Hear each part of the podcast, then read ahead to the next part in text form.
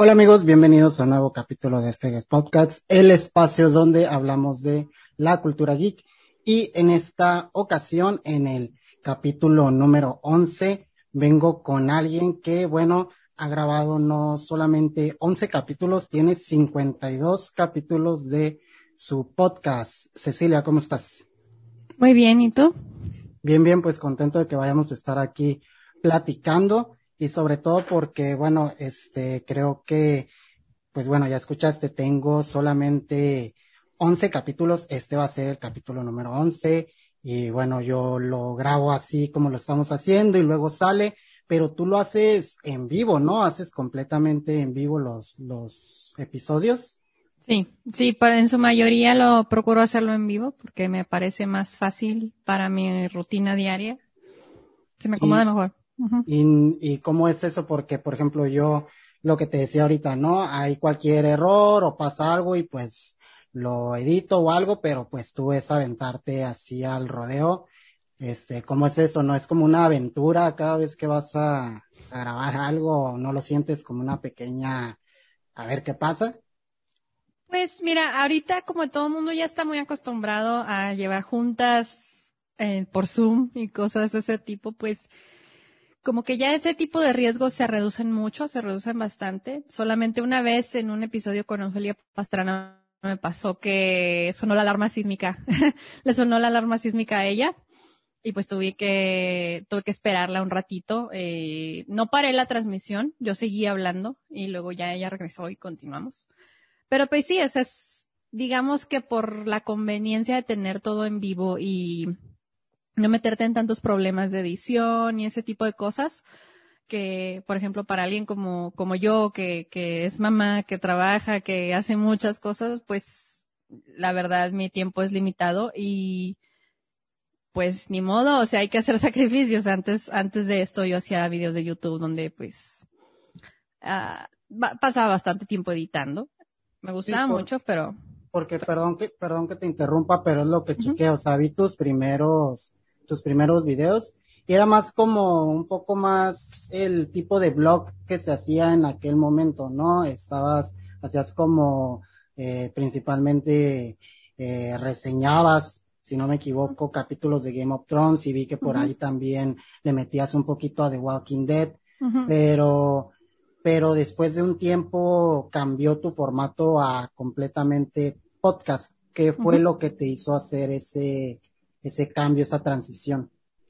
Bueno, primero que nada, pues fue que se acabó Game of Thrones y ya no, ya no hubo ese material que reseñar. Pero también, pero más bien la razón más importante es el tiempo, lo que te acabo de decir justamente, que, bueno, pasaba mucho tiempo editando estos videos y, y pues no me estaba funcionando porque pues o eh, editaba o veía a mis niños, ¿no? Es como... no, y es que toma tiempo, o sea, que los cortes, que meter por ahí una imagen y todo eso, y como que uno ya en la edición se empieza medio a obsesionar a veces, ¿no? De, ay, se ve muy chiquito y le empiezas a hacer muy meticuloso y toma más tiempo, ¿no? Claro, claro, precisamente. Sí, sí, sí. Y oye, estábamos, bueno, empecé aquí a hablar un poco de tu, de tu podcast y todo eso, pero no, ahora sí que no di el contexto más allá que ¿cómo definirías actualmente tu espacio, tu podcast, tu canal? Porque aunque has tenido esa transición, a alguien que tal vez te diga, oye, ¿y de qué trata Gextirilia? Que sí se pronuncia así, ¿no? Gextirilia o como... Gexterilia. Gexterilia, va. Eh, ¿cómo, lo, ¿Cómo lo definirías actualmente tu espacio? Pues como eso, como un podcast de cultura pop básicamente y mayormente me enfoco a series más que cualquier otra cosa, alguna que otra película sí, sí hablo también de cine, pero mayormente se trata de series y pero aparte, o sea, aparte de tratarse de series, mayormente hablo de series que sean de ciencia ficción o de fantasía. Pero también he hablado de series de comedia, de romance. un poquito, ¿no? sí, de un poco de todo, pero generalmente el, tema principal es ciencia ficción o fantasía. Y me imagino que obviamente esos dos géneros son los que más tocas porque a la vez son los que a ti más te gustan, ¿no? Claro que sí. ¿Cuál, cuál elegirías si tuvieras que elegir irte a, a uno de estos dos mundos Eh, ¿Qué elegirías? ¿Un mundo fantástico? ¿Un mundo así más futurista? Porque es complicado, es complicado, sinceramente. A mí me gustan las dos partes y por una parte ver cosas como El Señor de los Anillos y estos mundos tan tranquilos y las formas en que se pudieran hacer las cosas mediante magia o así, suena muy bonito, pero también ves cosas como Dune, como Star Wars, donde, pues no sé, yo en mi caso me iría por un lado futurista, tú por dónde, cuál elegirías de, esos dos géneros? La verdad no sé, la verdad no sé, es una difícil decisión, porque ambos me gustan mucho por diferentes razones. Y bueno, si lo vemos objetivamente por el lado de dónde viviría más fácil, pues tal vez en el mundo de ciencia ficción vivirías más fácil, ¿no? Pero, eh, pero realmente, o sea, si, si hablara de lo que es mi favorita, mi película o mi serie o mi saga favorita, pues mi saga favorita es The Lord of the Rings, entonces pues ahí. Sí, creo que ya se responde ahí solo, ¿no? Sí. Sí, sí, sí que por ejemplo va a salir, bueno, yo había visto hace un tiempo, no sé si siga, pero va a salir una serie de, de, Lord of the Rings. ¿Sabes más o menos de qué va a ir un poco esta serie o, o en qué parte está situada? Sí, mira, de hecho hablé en un episodio de mi podcast, hablé es precisamente de lo que se va a tratar esta serie. Déjame te digo qué episodio es. Sí, sí, sí. Es con, es con Adolfo, Adolfo Tamini, que él hacía también reseñas de Game of Thrones en, de hecho, su canal se, su canal se llamaba Game of Thrones en español. Tenía bastantes, bastantes seguidores. En, es, es argentino él. mi, ese episodio es el episodio número, ahí te digo, ahí te digo, que no me acuerdo, ya tengo muchos episodios. Sí, sí, sí. Mm, es el episodio, sí, sí, claro. Es el episodio 15, de hecho, es el episodio. Ah, el episodio 15. Ajá. Y mira, la serie de Amazon que va a salir se va a situar en la segunda era, de la Tierra Media, que viene siendo cuando se crearon los anillos. Ah, cuando Sauron creó los anillos de poder, este, sí, precisamente, y vamos a ver, vamos a ver la guerra esta, donde le quitan el, le cortan la, el dedo y, y Sildur tiene que ir a. Va a ser como, como todo ese detrás, ¿no? Todo eso que a lo mejor conocemos, al menos los que no han leído la, pues la obra literaria que conocen por medio de, de esos flash o lo que se cuenta en la saga original, ¿no? Sí, es, de hecho, todo eso viene en el libro del Silmarillion. Ah, muy bien. Es el muy buen dato saber eso. Ajá. Es la última parte de, del libro del Silmarillion, precisamente. Y, y sí, o sea, me emociona muchísimo poder ver esta serie porque... ¿Y, va a ser de, o sea, ¿quién, quién la produce? ¿HBO o es alguna otra? Amazon Prime. Ah, Amazon Prime pues a ver qué tal, porque el presupuesto supongo que va a ser altísimo para una serie de esta magnitud, porque pues después de cosas como Game of Thrones, justamente que, que dejó el hype muy alto, yo creo, en ese tipo de series, de esa ambientación, de ese tipo, creo que la, como que la, la vara está muy alta en la gente fan de este género, ¿no? Por ejemplo, tú que eres fan de, de, del Señor de los Anillos y has hablado de Game of Thrones, esperas, qué esperas de esta serie? O sea, ¿qué, qué expectativa tienes? ¿Tu expectativa es alta o...? No, pues mi barra es muy alta, la verdad. O sea, es que mira, ya tenemos, mira, ya tenemos tres películas, que es la saga original, bueno, la, la saga de los tres libros de la serie del Señor de los Anillos, que, pues bueno, o sea, no por nada se ganaron tantos Óscares, es una, es una obra maestra del cine de, y de y más del tipo del género, ¿no? De la alta fantasía. Sí, sí, Es, es, o sea. ¿Has leído la, los libros o? Sí. Sí, sí, sí. Porque en mi caso yo solamente he leído El Hobbit, no he, no he, no me he dado el tiempo de, de continuar leyéndolos, pero eh, me pareció, por ejemplo, que la trilogía del Hobbit se, Sí, aunque es buenísimo, eso siento que fueron muchas películas en, para, el tamaño del libro. ¿Tú qué opinas sobre la, en este caso tú que leíste la saga, ¿sí está adaptada? ¿Crees que, que, que fue más acertado de esa forma? Mira, lo que es la saga del Señor de los Anillos en, en películas está, es, es preciosa, o sea, está completamente fiel al, a los libros. Claro que hay cosas, hay detalles que se tienen que cambiar por cuestiones de, de la narrativa visual y todas estas cosas que a lo mejor lo que está escrito en el libro no funciona tan bien como lo que vimos en pantalla y cosas de ese tipo, ¿no? Pero en general es una, es una adaptación súper fiel a los libros. Y sí, estoy completamente de acuerdo en el tema del Hobbit contigo, porque digo, también leí el libro del Hobbit y pues sí, es, el libro del, Hobbit es un librito así chiquito.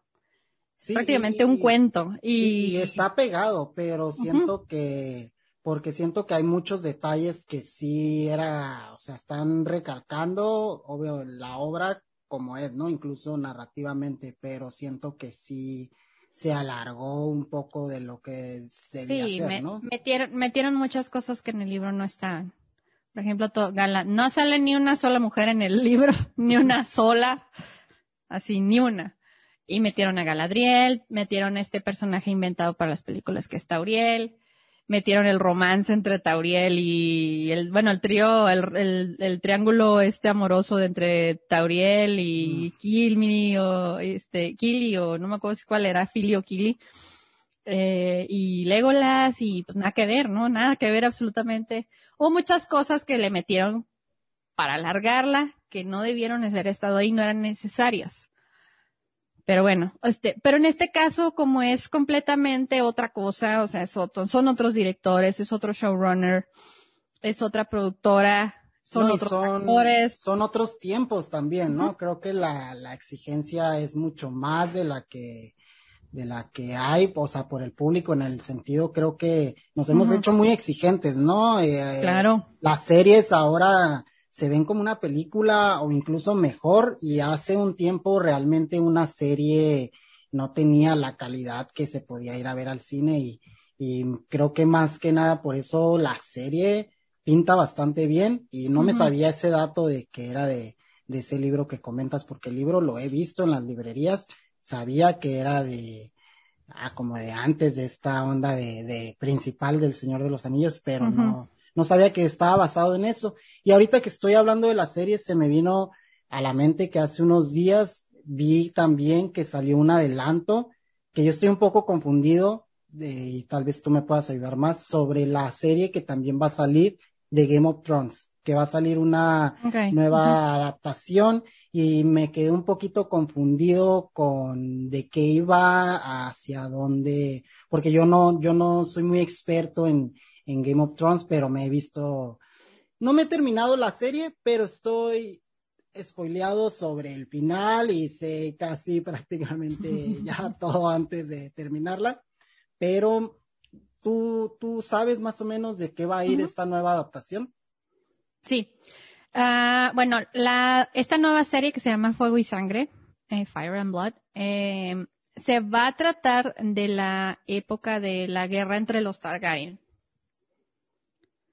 Sí, es que en, la historia de Westeros, por así decir, bueno, cuando vinieron los Targaryen, conquistaron todo Westeros y pues bueno, se volvieron los reyes por varios años, ¿no? Por, con el poder de los dragones y todo esto.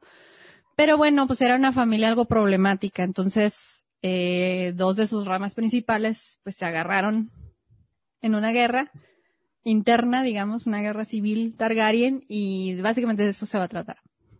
No, está súper interesante y creo que también esa es como parte. No, perdón, no se llama Fuego y perdón que te interrumpa, no se llama Fuego y Sangre, Fire Blood. Fire Blood se llama el libro donde está basado toda esta historia, perdón. No, la, la serie se va a llamar Danza de Dragones. Ah, no me ah, acuerdo. sí, creo que creo que es Danza de Dragones y justo lo que quiero decir que el libro me, o sea, pensé y dije, ah, se llama igual que el libro en el que está basado, pero bueno, ya me ya me No, a ver, déjame ver, se va a llamar Fire nos Vamos a quedar con la duda, ¿eh? Sí, sí se llama Fire and Blood, pero sí creo la serie, a ver, serie. Pero, eh, pero la actriz que sale está interpretando al mismo personaje de la serie, pues, principal. La Casa del Dragón se va a llamar, ¿perdón? Eh, sí, sí, la, sí, sí, la, sí, sí, la chica que, que sale, que va a interpretar la, pues bueno, el papel, este está basado en el mismo personaje de la serie original, en la Calisti o cómo es el nombre. Daenerys, Daenerys Targaryen. Ajá. Bueno, sí y no, porque bueno, es la historia de la familia de ella. Ella Ah. es la última Targaryen en el tiempo de Game of Thrones. Esto sucede cientos de años antes Ah, ok. a, a sí, los sea, eventos de Game of Thrones. Sí, o sea, está súper atrás, ni siquiera tiene nada que ver con todos estos nuevos. Ah, ok, ya me da un poco más de, de contexto. Y oye, pues ya me dijiste un poquito sobre qué género o más o menos, o bueno, sí, que, que, ¿cuál es tu saga favorita de, de la fantasía?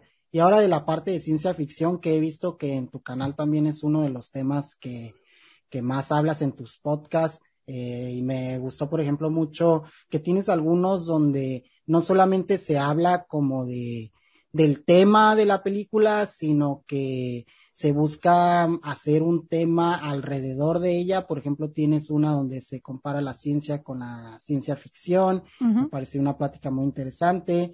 Y tienes varios así donde se intenta buscar un poquito más el trasfondo de esa parte. Y creo que la ciencia ficción actualmente da para mucho debido a la situación pues actual que se vive de, de este apogeo de la tecnología y todo esto.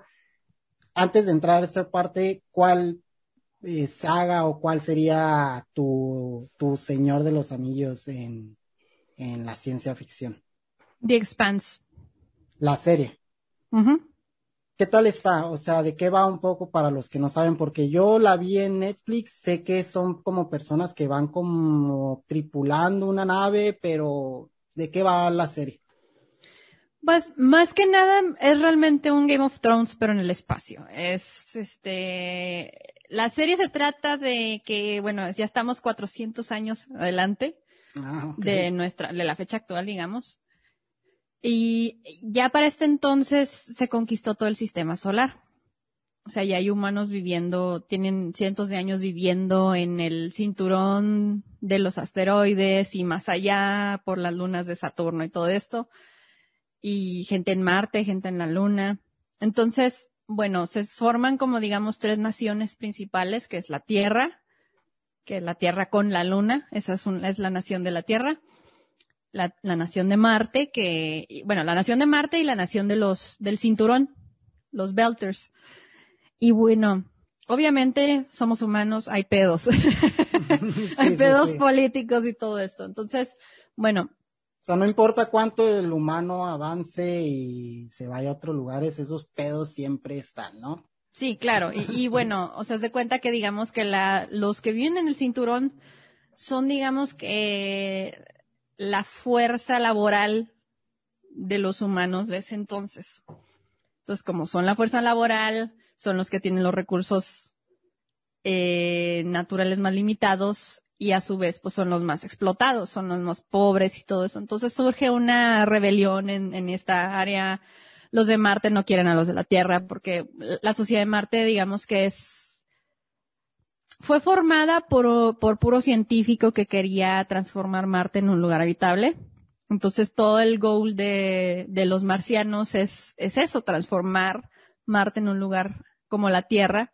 Y por lo mismo le tienen coraje a la gente de la Tierra porque son unos privilegiados, porque tienen todo y no lo valoran.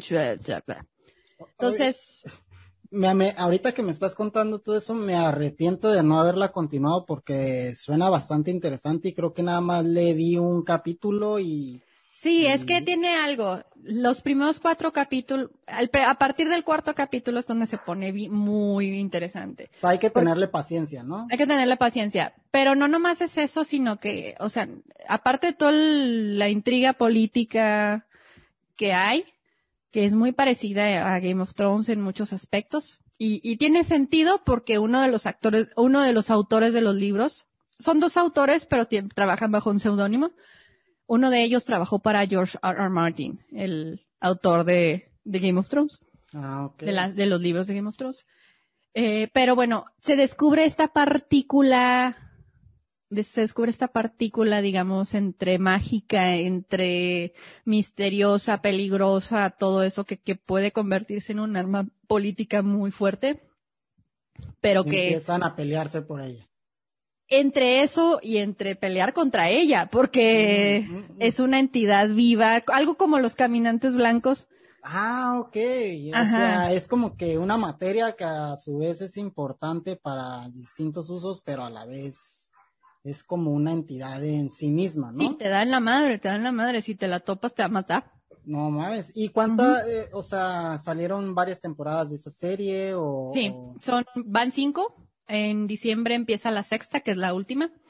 O sea, ¿la recomiendas? ¿La recomendarías Altamente. a cualquier fan de la, de la ciencia ficción? Altamente no me canso de hablar de esa serie. No me canso de hablar de esa serie. Y, y, te quise preguntar porque cuando les suelo preguntar aquí a las personas, sea, de cualquier persona de que venga, ya sea que le, se le gusten los cómics, que les guste el anime, pues el género favorito siempre me interesa, ¿no? Y, uh -huh. y, les pregunto alguna obra que recomienden de, de, ese género que les gusta. Y se me hizo muy interesante porque en la ciencia ficción suele haber como respuestas más clichés, ¿no? Un poquito. Uh -huh. Y se me hizo interesante esa serie que mencionabas porque dije, hey, como que esa serie no cualquiera la, la recomienda. Este, entonces, le voy a dar una oportunidad, le voy a dar una sí, oportunidad. Sí. Dale hasta, uh, a partir del cuarto episodio es cuando dices, ah, es que durante los primeros cuatro, tres episodios, pues te están planteando toda la bronca política, ¿no? Y hasta ese momento, pues dices, ok, bueno, ya vi esto, ya lo he visto en, ya lo he visto en Space Odyssey, ya lo he visto en Dune, ya lo he visto en un chorro de helados. Entonces, no te propone, digamos, algo tan novedoso al principio, pero cuando llega esta parte, lo de la partícula, esta, la, la protomolécula le llaman, es cuando uh, Sí, porque de hecho ese, o sea, ese uh -huh. elemento que me comentas fue lo que me hizo, o sea, que me dijeras, oye, si aparte es un elemento y te dan la madre, creo que es lo que despierta el interés, porque sí, al inicio como que tiene un desarrollo un poquito más convencional de, de eso. Vamos a hacer el primer break de este podcast y bueno, ahorita vamos a continuar aquí con Cecilia para pasar al bloque número dos.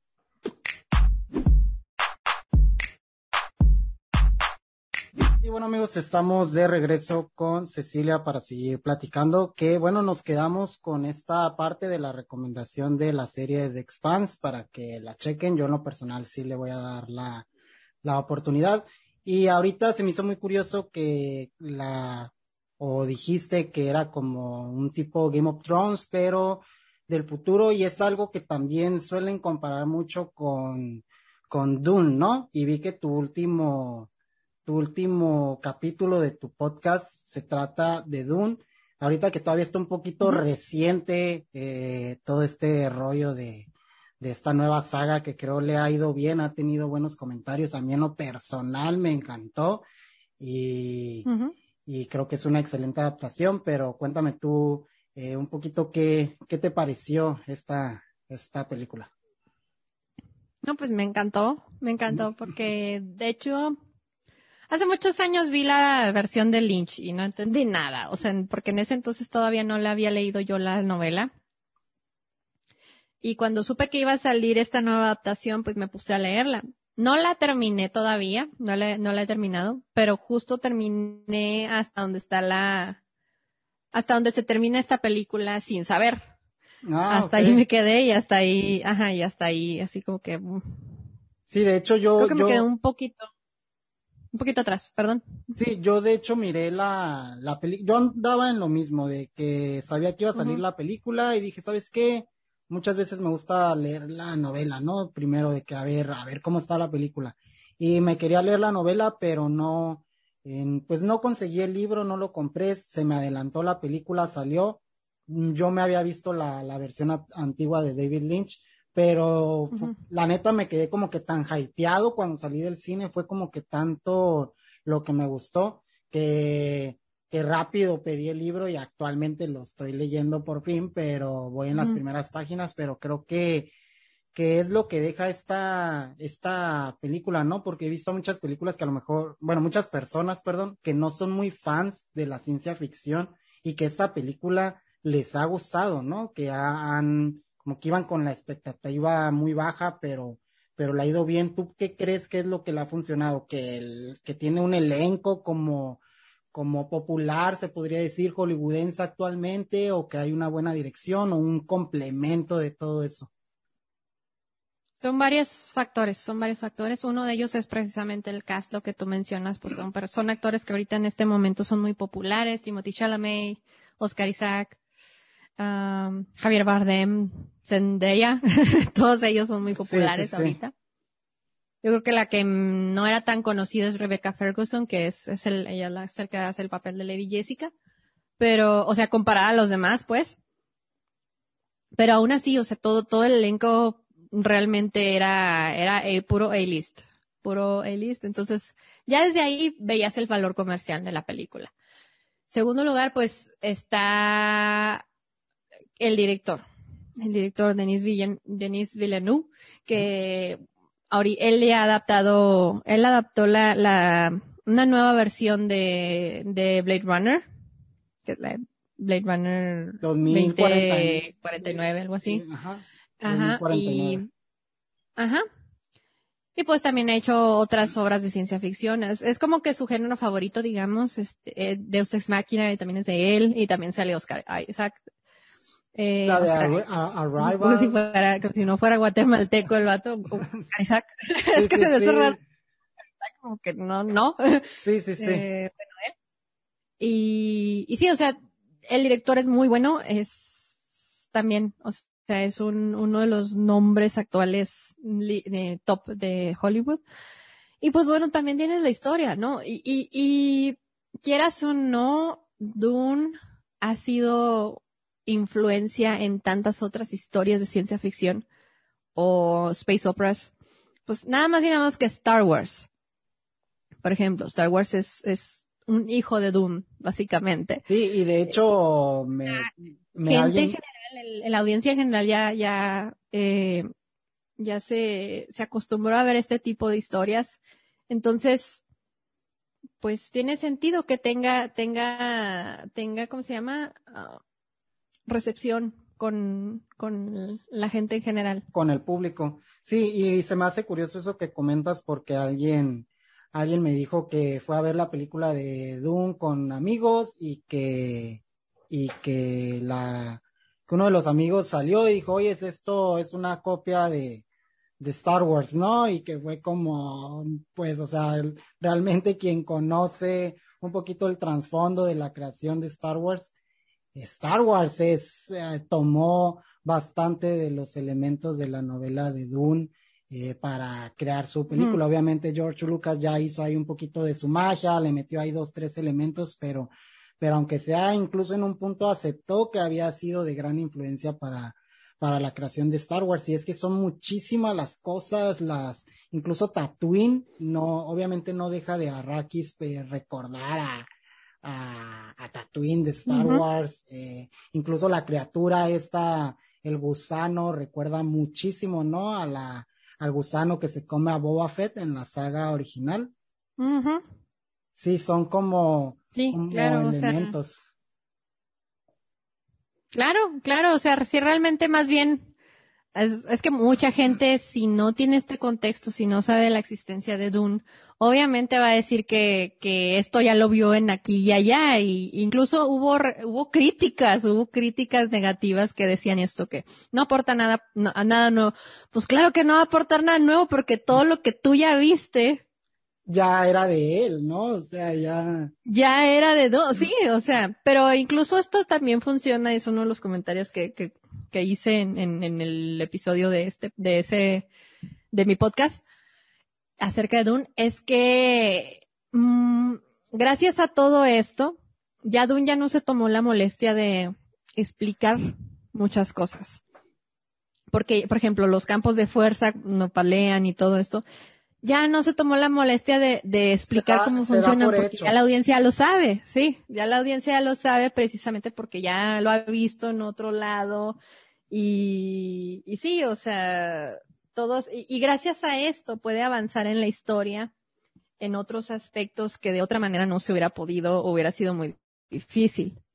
Sí, y que también creo que, que, que, juega un poquito con los elementos, ¿no? Como que muchas veces, como dices, como ya hay, hay ciertas cosas que se dan por hecho, como que se toma más el tiempo en visualmente intentar transmitirte el lugar en el que estás o, o cómo imponen los vestuarios. Yo no sé, o sea, vamos a ver cómo está. Digo, sé que todo este rollo de las premiaciones y eso realmente vale un poco de madre porque porque no se debería jerarquizar así las películas, pero al final, cuando son los Oscars y eso sí estamos interesados en ver qué películas están por ahí o muchas veces pasa, ¿no? Que sabemos que no debería importar mucho, pero a la hora de la hora, a mí me pasa que sí estoy ya y no, ah, está nominado tal, que ojalá gane y te estás echando porras a tu película favorita, pero creo que, que, esa, esa parte de, del vestuario, o sea, Dune tiene muchísimas cosas que a lo mejor puede ser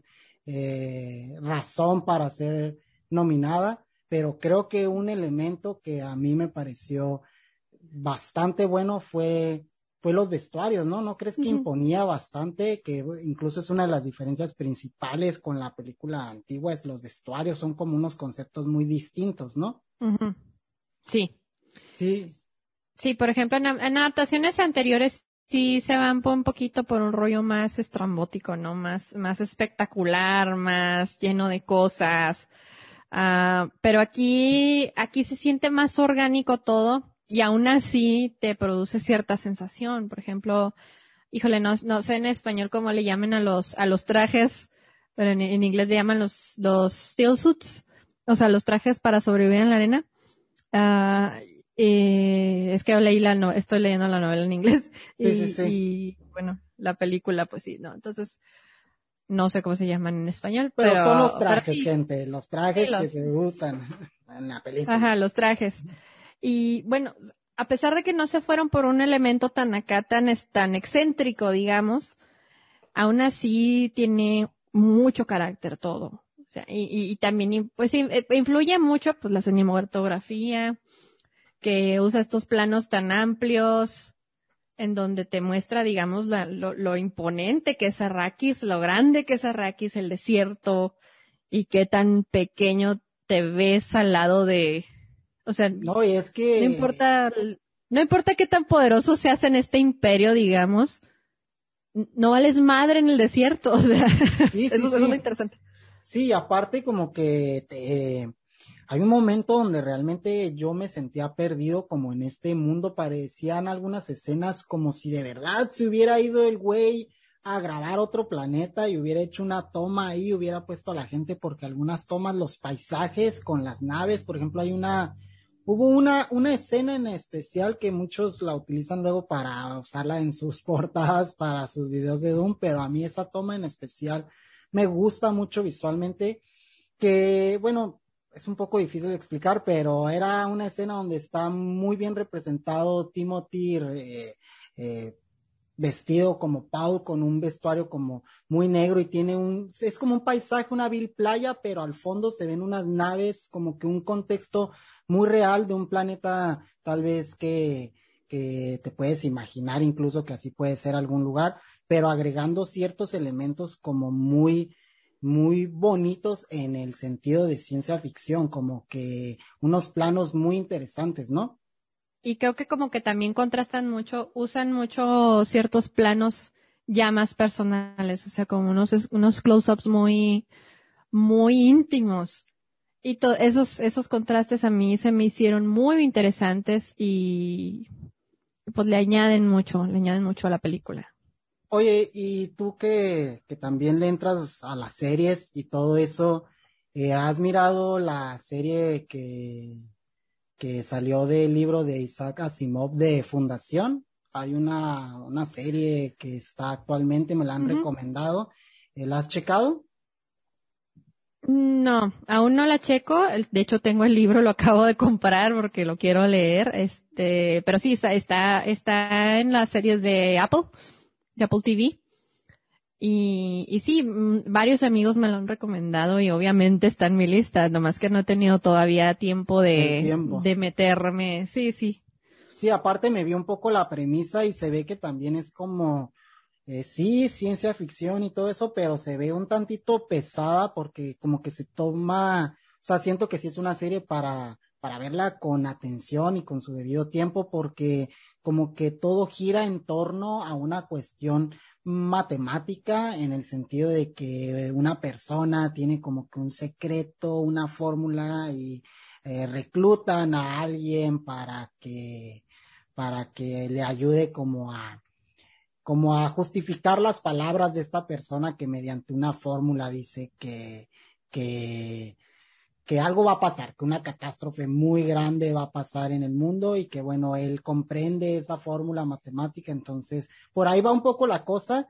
Eh, digo, yo también la tengo por ahí en mi lista, pero me parece muy interesante y la mencionaba porque creo que estamos en el momento donde todas esas obras de ciencia ficción están comenzando a cobrar más vida que antes, ¿no? Porque como que en los ochentas y todo eso había mucho de este género pero actualmente está, está siempre ha estado, no se ha ido, pero tú dirías que, que debido a la tecnología y obviamente a la capacidad que hay ya de crear estas obras de ciencia ficción, está habiendo un apogeo por, por crear estas obras. Sí, claro que sí, absolutamente. Eh, pues simplemente Dune. Eh, en la versión de Lynch, pues sí ves, ves efectos especiales, pero no ves unos efectos especiales que digas, wow, qué, qué, qué bárbaro, ¿no? O sea, y no estaban tan alejados, por ejemplo, de, de, de Star Wars o de, es más, no están tan alejados de Odisea en el espacio que en el 60 y no sé qué, siempre fue una referencia y los efectos no se ven chafas, no se ven chafas para nada. Entonces, pero eh, a veces es cuestión de presupuesto, a veces es cuestión de la visión del director, etcétera. O sea, aún así, digamos que, digamos que ahorita, por ejemplo, lo que dices tú, sí hay un auge de contar este tipo de historias precisamente porque ahorita ya se puede contar mejor estas historias de una manera más creíble, de una manera más orgánica. Uh, por ejemplo, en The Mandalorian, esta cuestión de que ya casi no usan pantalla verde porque simplemente usan una pantallota en donde proyectan los escenarios y todo, y, eso les sirve hasta para la iluminación, para, pues, o sea, no se meten en tantos pedos y se ve realista y los actores actúan mejor porque ya no se tienen que imaginar tantas cosas.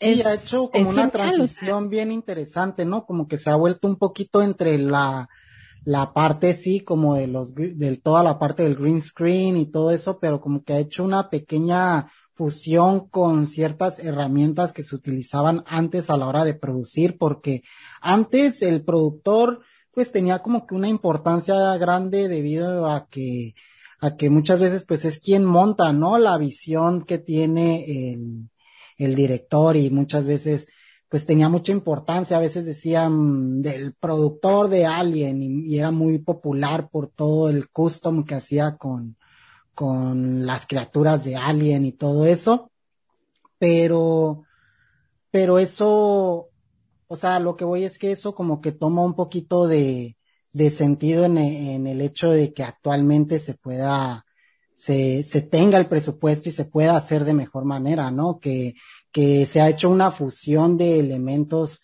tanto un poquito de producción, no, no yéndose tanto a la pantalla verde, porque películas como la, como Star Wars, las, las precuelas, son películas que sinceramente han envejecido un poco mal, aunque son muy buenas en muchos sentidos, siento que, que eran de una época donde donde se saturaba la pantalla verde y donde había, como dices, este elemento donde el actor podía batallar, ¿no? En, en llevar su interpretación, porque pues oye, no hay nada alrededor, ¿cómo, cómo le hace?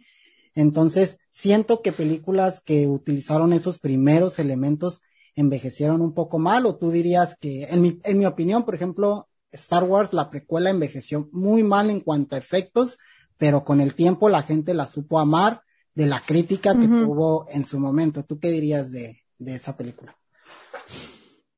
De esa película en particular, pues bueno, yo creo que es la una de las menos favoritas de la mayoría de las personas por algún, por muchas razones, ¿no? Eh, digo, Pero no, menos favoritas de las nuevas.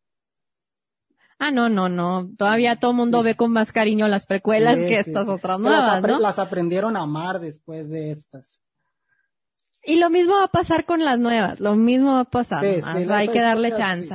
Sí, sí, sí. Hay que darle chance a que los niños de ahora crezcan y lo vean con la nostalgia que tal vez lo ven. Porque yo fui de la época de las precuelas, o sea, a mí me tocó eh, completamente esa época y, y muchos odian a Jar Jar Binks, pero yo de niño me cagaba de la risa con las cosas que hacía porque era un personaje completamente hecho para para el público que era yo, un niño, ¿no? Que éramos niños. Entonces creo que va a pasar lo mismo con las nuevas. Sí, totalmente, totalmente. Y eso que decías de lo de los actores, o sea, de que yo me acuerdo en una entrevista a Iwan McGregor llegó a mencionar que las películas de Star Wars fueron increíblemente aburridas de filmar para él, salvo por todas las secuencias Jedi, ¿no? De, de, aprenderse a mover como Jedi y todo eso.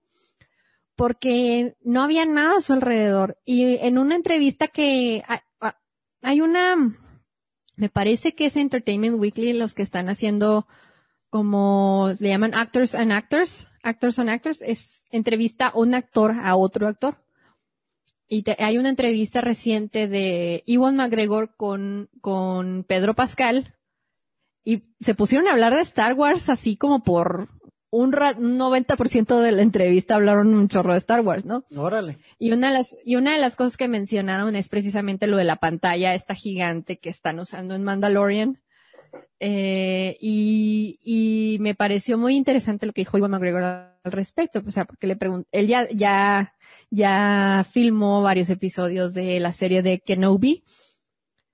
Entonces se pusieron a hablar acerca de la experiencia de esta, de estar en la pantalla esa, ¿no? O sea, cómo se siente real, eh, el hecho de que, como decía ahorita, no se tienen que imaginar tantas cosas, que la iluminación va, juega eh, a su favor, que para ellos es más fácil, digamos, que calcular los espacios en los que se tienen que mover, todo ese, tipo, todo ese tipo de cosas, entrar en el mood, entrar en el papel, todo eso lo mencionan y se me hace muy, muy padre, muy interesante el contraste entre esto con lo que opinaba de cuando filmó las, las precuelas, ¿no? No, claro, y que, por ejemplo, a él está tocando, pues, por la serie que va a ser, grabar con estos nuevos elementos, porque por ejemplo, eh, Pascal pues puede hacerla con, no, no tiene mucho porque pues ya así le tocó y llegó, ¿no? Pero, pero, pues eh, Edward sí puede llegar y, y, hacer esta comparativa. Y es que yo creo que sí ha de ser muy raro, ¿no? Porque pues he mirado los bloopers y todo eso de las precuelas. Y sí, o sea, muchos sets acaso sí les construían alguna nave, sí se miraba hay dos, tres elementos que habían sido todavía creados, más maqueteados como, como en la saga original, pero creo que fue uno de los elementos que más se criticó en su momento, ¿no? Que había como un exceso de, del CGI, de todos estos elementos que, que en su momento se miraban bien, pero actualmente, eh, pues sí, se ven muy distintos y Mandalorian a mí me encantó porque es un es una mezcla entre todo este universo de Star Wars y toda esta esencia como medio western, eh, pero a la vez como muy distinta producida con una, una idea, o sea, se nota que hay otra forma de realizarse porque los escenarios pareciera, ¿no? Que están realmente ahí, que no estoy seguro, ¿va a salir otra temporada de Mandalorian o ya nomás se viene la serie de Boba Fett? No, no, sí va a salir otra, persona. Sí, sí, sí, claro. O sea, falta ver qué va a pasar con lo de, pues, Mandalore, básicamente, el futuro de Mandalore, porque pues ahora se supone que el sable este negro iba a ser para... Sí, se quedó, ¿no? Lo heredó. Y lo heredó este güey por, por accidente, básicamente por supervivencia. Entonces, ¿qué va a pasar ahí? Entonces, y también, pues, ¿qué va a pasar con, qué va a pasar con Grogu también? Sí, que, ah, que, que, ese Grogu, que para mí es Baby Yoda, o sea, para, dijeron, ese Grogu, nada, para mí sigue siendo Baby Yoda, pero vamos a decirle Grogu por respeto eh, al, al hijito. El personaje ficticio, no, sí, sí, se vaya a ofender el personaje ficticio. No, no, no, se vaya a ofender, o algún fan, algún fan que... No, sí, los fans, sí, sí, sí. Sí, sí que digan, oye, no, así que Grogu, vamos a decirle Grogu eh, que me pareció muy interesante, sobre todo el elemento que en un punto Mandalorian ya parecía papá, ¿no? Era como, como una serie de papá e hijo, pero mi duda es, si va, si le van a dar obviamente continuidad a la parte de Grogu, ¿no? Sí, sí se tiene que saber un poquito más de él, porque no me acuerdo qué pasó después de la escena épica donde pasó todo esto, donde heredó el sable, llegó este, Luke Skywalker y tuvo esta entrada épica que nadie se esperaba. Pero ¿cuál fue el, eh, no sé si recuerdas tú, pero cuál fue el elemento en el que se quedó así como del continuará? En eso, ¿no? Del sable. En eso, sí, cuando se lo lleva. Cuando se lo lleva y que se queda el Dinjarin así. sí, sí, sí, Y todos nos quedamos así. Ah, Sí, es cierto, ya, ya, ya me acordé, o sea, me, se me había así como que olvidado, pero sí, se lo lleva incluso Luke al, al niñito en brazos y que el vato ya no se lo quería dejar, era como, no, es mi hijo y Ujú. sí, estuvo muy, muy emotivo, muy emocionante la escena y también es una prueba de cómo la tecnología ha avanzado en cómo podemos ver a un actor ya eh, con un papel que había interpretado hace mucho, incluso con el mismo aspecto, y verlo ahí, ¿no? Como si nada, o sea, a mí me parece, o sea, está chingón, pero pienso que en un punto pudiéramos ver actores que lamentablemente ya no estén eh, grabando películas, ¿no? Y, y fíjate, ese es un dilema moral ahorita fuerte, porque eh, hasta dónde, hasta qué punto estás honrando la memoria, hasta qué punto estás plagiando, todo este tipo de cuestiones se me hacen muy interesantes y, y yo no veo lejano, digamos, el, el futuro en donde un actor diga y autorice de su consentimiento por escrito de que en un futuro, cuando él muera, puedan usar su imagen o no. Sí, sí, sí, yo creo que va Ah, a pasar. Yo- Sí, es, es, es muy factible, yo sí lo veo muy factible. Y en respecto a lo de, digamos, si vuelve a salir Luke Skywalker en las, en futuros em, entregas de Star Wars, en ya sean series, miniseries, lo que sea, yo diría que ahí sí más bien se tendrían que plantear recastear a alguien más joven. Eh, a lo mejor hacer la transición suave de ponerle un poco de CGI en su cara para que se parezca a Mark Hamill y irlo desvaneciendo poco a poco hasta que te acostumbres a ver su cara real. Igual esa podría ser una opción para que los fans se acostumbren, digamos, a, a ver un Luke Skywalker nuevo, que estamos acostumbrados a verlo joven por las películas viejas, pero que ya no es el mismo, pero aún así sigue siendo el joven, pero aún hay más historia. Entonces, sí, o sea, es, es, es, muy interesante todo eso en cuestión de producción. Me encanta, me, me, me, me gustaría un día poder estar en la producción de, De algo de así, una ¿no? de estas películas, de algo así, algo así tan épico, ¿no? No, es que ha de ser sorprendente. Yo siempre digo, no, mira, yo me, me lanzo para allá y pónganme, pónganme a detener el tripié o lo que sea, pero, o sea, de extra, ya, este, limpiándole el sudor al director Sí, ahí sí, nomás. no, no, no No, hay- algo así nomás para estar viendo, ¿no? Sí, no hay pedo. Sí. Este, y se me hace muy interesante eso que dices porque era uno de los planteamientos que, que quería aquí tocar como, ahora sí que como seguidores ambos de la ciencia ficción, creo que, que, que estoy de acuerdo en que muchas cosas que creemos no pueden pasar van a ir ocurriendo. Y creo que la ciencia ficción ha tenido como mucha influencia en la sociedad, ¿no? En cuanto a inventos, a cosas que, que va a sonar así, una frase que hay muy mamadora, este, que quién sabe si el güey dijo de verdad, pero todos dicen que lo dijo Einstein, es de esas frases que dices, ¿quién lo habrá dicho? Y quién sabe si sí lo habrá dicho, pero es una frase popular que dicen que la imaginación es más importante muchas veces que la inteligencia, ¿no?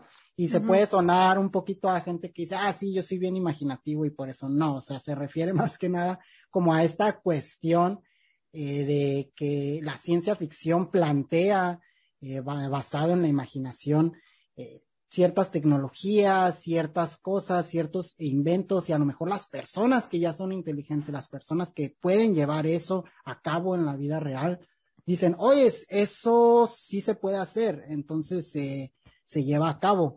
¿Crees que, que, bueno, los, yo opino 100% eso, pero te pregunto a ti también, ¿crees que la ciencia ficción sí ha tenido una influencia en la sociedad actual tecnológicamente?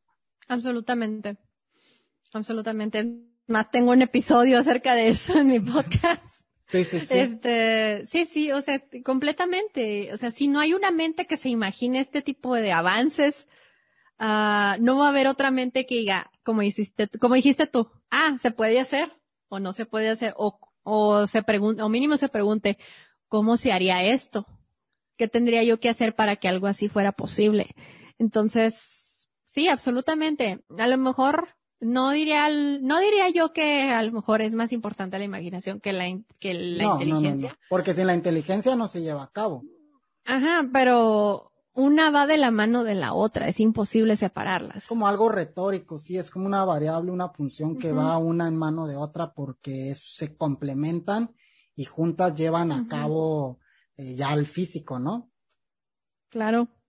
Sí, está, está bien interesante eh, toda esa parte y sobre todo porque, por ejemplo, ahora, ¿no? Con todo este rollo que hay del metaverso y cómo salió todo esto muy viral y pues obviamente es imposible no pensar en Ready Player One y en muchas otras obras que han plasmado ya un, un, futuro con una cuestión de este tipo.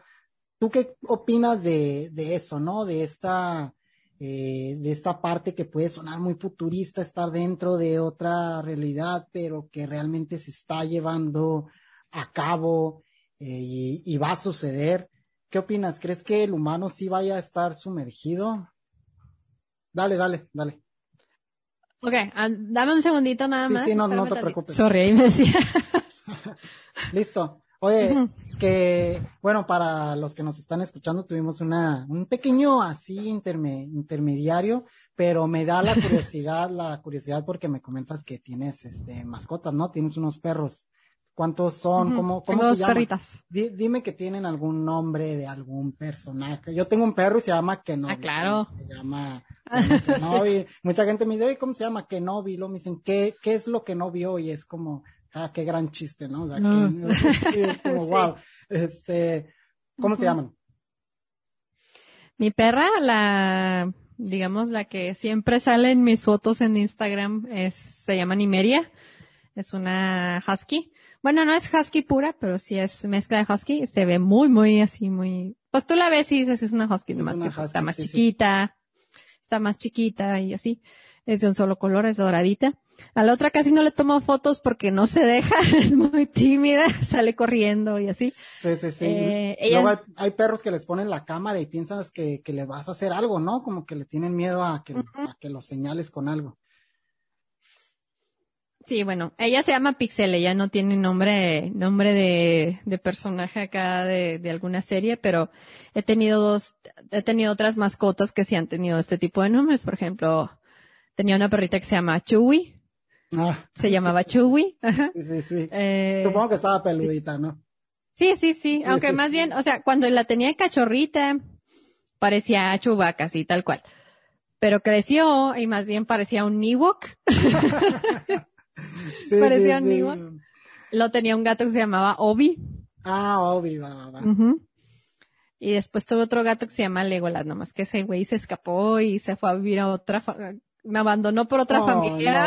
los, gatos son bien, bien traicioneros. Mira, yo tenía un gato que se llamaba Frodo porque tenía los ojos pues azules, ¿no? Y dijimos, bueno, Frodo, vamos a ponerle Frodo. Continuando con el tema y para ya irnos un poquito a la parte final de este capítulo, estábamos hablando de la ciencia ficción, hablábamos un poco de cómo esta tiene una influencia obvia en la, en la tecnología actual y me gustó la conclusión que, que bueno, eh, la imaginación y a la vez la inteligencia pues van de la mano para todo este rollo.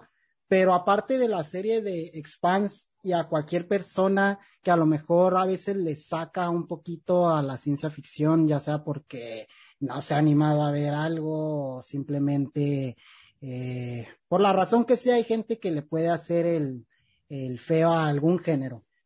¿Tú qué series, dos series o dos películas o lo que quieras que le pudiera recomendar a alguien novato de la ciencia ficción, a alguien que de verdad, que no sea Star Wars, porque tal vez Star Wars es como incluso muchas veces el rechazo que le tiene la gente al resto porque no les gusta Star Wars y creen que no les va a gustar nada más. Entonces, mm. algo que te gustaría recomendar eh, específicamente de ciencia ficción. Um, Black Mirror. Black Mirror, porque es, digamos que, es del, de las historias, digamos que ahorita con la que la, el grueso de la gente se podría relacionar mejor, simplemente por el hecho de que no es un futuro tan lejano como lo plantean. Y las tecnologías que plantean son tecnologías que son viables ahorita en este momento. Eh, ya, incluso se están persiguiendo hacer. Por ejemplo, el Neuralink de este, de Elon, de Elon Musk, está muy ligado a, por ejemplo, todo este universo, toda esta constante en, Black Mirror de, de, que te conectan en tus pupilas, ves todo y ahí mismo puedes grabar tus recuerdos y todo ese tipo de cosas. Lo que es la ciencia ficción, y esto lo mencionado en mi podcast, básicamente lo que es la ciencia ficción es plantear el dilema moral que viene a partir de una nueva tecnología, ¿no?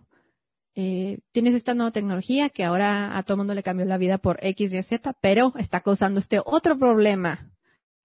¿Es ético o no es ético? Ese, es, el, eso es básicamente el, el, el, todo el rollo de la, de la, de la, ciencia ficción. ¿no? Y lo ves en, pues en muchas historias, sí. Lo ves en muchas historias, lo ves desde, desde 1984 de George Orwell, lo ves en, lo ves, este, en El Mundo Feliz de, de Aldous Huxley, eh, lo ves, o sea, bueno, eso es distopia, por así decir, pero también la distopia se relaciona, tiene una relación muy cercana, digamos, a la ciencia ficción. Claro, claro. Y pues bueno, ajá, y, y pues muchas cosas. Y como comentabas ahorita, bueno, Star Wars realmente no es ciencia ficción. Es una ópera Star Wars es un, es un space opera. Ajá, es un space opera, es más, incluso podrías decir que es fantasía, nada más que tiene elementos sci-fi, digamos. Sí. Pero si no explicas esta, cómo funciona esta tecnología, pues es magia, básicamente es magia, entonces ya no es ciencia ficción.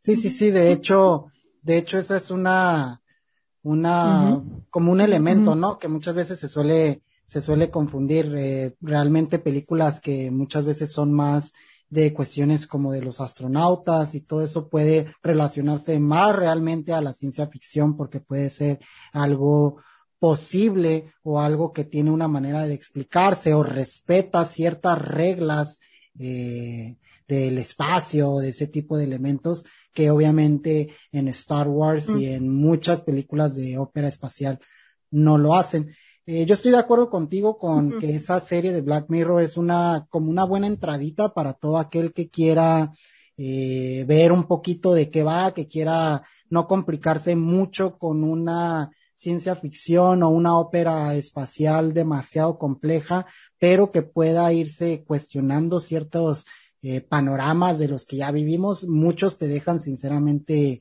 un poquito en shock, ¿no? Los capítulos, o no en shock, pero sí así como que te, te, hace cuestionarte bastante, entonces está muy interesante. Otra serie que yo recomendaría, no sé si la has mirado, que es de, creo que de Amazon Prime, eh, es de los libros de Philip K. Dick, y también es algo tipo, tipo Black Mirror que, que son independientes cada capítulo de uno, no, el, no recuerdo el nombre de la serie, pero es de, del escritor de Philip K. Dick, de los libros de Blade Runner y bueno, eh, como que sacaba unos cuentos de ciencia ficción, entonces es algo, eh, siento que incluso llevado a serie por esta influencia que tuvo Black Mirror, porque son como muy similar la manera de contar las historias, un capítulo independiente cada uno del otro, entonces, pues ahí tienen dos recomendaciones. Para finalizar esta parte, ¿cómo te, para la gente que le haya gustado tu cotorreo y todo eso, ¿cómo te pueden encontrar en tus redes sociales? Este, ¿cómo te, pueden buscar? Bueno, ustedes me pueden encontrar en todas mis redes sociales como arroba geeksterilia, que es precisamente como me encuentran en YouTube, en, Spotify y todas esas eh, plataformas de podcast, van a encontrarlo como el podcast de Geeksterilia. Y básicamente es eso. Estoy en Twitter, estoy en, en Instagram, estoy en Facebook, Estoy en todos lados menos en TikTok y Snapchat y esas cosas. Sí, sí, sí. Pues igual amigos, les voy a dejar para los que nos estén viendo y escuchando en YouTube, les voy a dejar en la descripción eh, todas sus redes sociales para que vayan y se lo chequen, eh, podcast en vivo y bueno, eh, es un, un, muy buen espacio para ir a, a llenarse de este mundo eh, geek y sobre todo porque también hace podcast en inglés y no todos se animan a aventarse este como mix de pláticas tanto en inglés y en español. Entonces, para aquellos que están también buscando podcast en inglés para, ya sea para mejorar su idioma, lo que sea, este, vayan al canal de Gextirilia. Yo te agradezco mucho que te hayas venido a dar la vuelta por acá. Algo más que quieras, sí, sí, algo más que quieras, este, agregar.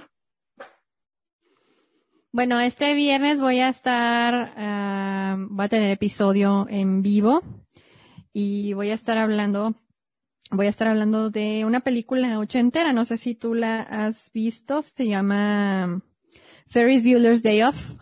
No, no la he mirado. ¿No la has visto? Bueno, es, se trata de, es básicamente es un chavito de high school que decide irse de pinta con su novia y su mejor amigo y ya, o sea, nomás tienen aventuras, ¿no? Y pues, no, no, es comedia, es una, es ah, una serie de comedia, tipo, como que me, voy a estar hablando, voy a hablar, está, está, está, perdón, voy a estar hablando acerca de esta película, eh, con Ricardo Gutiérrez, él tiene también un canal de, de, de YouTube, que se llama, creo que terapia, terapia de semana. No me acuerdo, no me acuerdo exactamente, eh, porque sí se me hace importante mencionarlo. Se llama Viernes de Terapia, Viernes de Terapia, perdón. Viernes de Terapia. Viernes de Terapia. Y creo que hacen como reseñas de, de licores y ese tipo de cosas. Y, y sí, pues eso, eso es lo que voy a estar haciendo este viernes a las 8 pm, bueno, a las 9 pm, hora de Ciudad de México. Entonces, pues, pues amigos, ya, ya escucharon para que se vayan y se den la vuelta. De hecho, este capítulo va a estar saliendo el día viernes más temprano, entonces muy seguramente si llegaron hasta la parte final de este podcast, pues podrán ya pasarse e ir a checar el este nuevo capítulo de Gexirilia. Y si no, pues también luego lo pueden escuchar ahí en tu canal, ¿no? Sí, sí, lo pueden escuchar en mi canal y casi siempre el día siguiente es cuando lo subo, lo subo a Spotify y todo eso. Ah, y las próximas, y la siguiente semana estaré hablando de, de Scott Pilgrim. Ah. Sí, sí, muy, muy, muy buena película, muy nostálgica, ¿no? Sí, sí, sí, voy a estar con, por ahí con Gerardo Nevares de, Gerardo Kelpie de, de la Nieroteca Nacional. Y pues bueno, pues también, amigo. Entonces, los viernes prácticamente es cuando pueden, por lo general, ir y escuchar en vivo tu podcast, ¿no? Sí, claro que sí. Pero pues es un podcast, lo pueden escuchar cuando ustedes quieran. Cuando quieran, claro, pero para los que quieran estar en vivo, interactuar y todo ese tipo de cosas, pues ya saben, los viernes igual síganla en sus redes sociales para que estén atentos a cuando esté anunciando eh, y estén ahí en primera, en primera instancia. Nuevamente te agradezco, agradezco a todos los que nos estuvieron escuchando. Eh, si nos escuchaste por Spotify o cualquier otra plataforma, pues ya sabes qué hacer, dale manita arriba y suscríbete en todas las plataformas, síguenos en Instagram y también amigos ya nos pueden seguir en Facebook, ya estamos por allá también subiendo los clips y todo eso, así que se pueden ir por allá. Y pues nada más, no me enrollo más, nos vemos y hasta la próxima.